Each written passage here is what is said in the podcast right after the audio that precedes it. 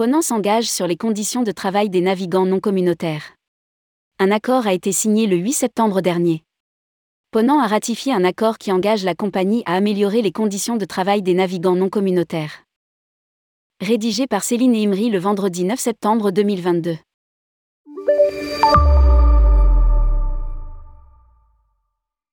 Révision des minimums conventionnels, décompte des heures supplémentaires, couverture sociale.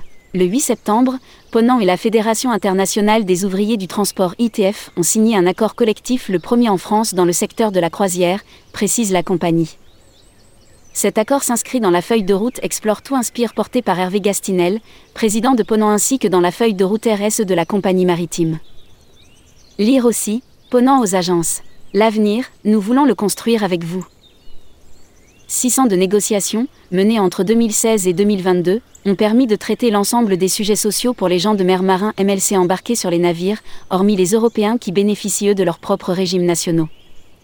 Maritime Labour Convention, Convention du travail maritime des conditions de recrutement, au salaire, en passant par la couverture sociale, le temps de travail et les conditions liées aux ruptures de contrat, l'ensemble des sujets a ainsi été couvert, indique Ponant qui met avant plusieurs avancées sociales qui entreront en vigueur dès le 1er janvier prochain à bord de tous les navires de la flotte Ponant. Notamment le décompte des heures supplémentaires dès la 44e heure, au lieu de la 48e jusqu'alors, la révision des salaires minimums conventionnels pour le personnel d'exécution, la prolongation de la période de soins en arrêt de travail ou encore la revalorisation des compensations d'essai et invalidité. Lire aussi, Hervé Gastinel, Ponant. Notre quatorzième navire sera un voilier carbone neutre.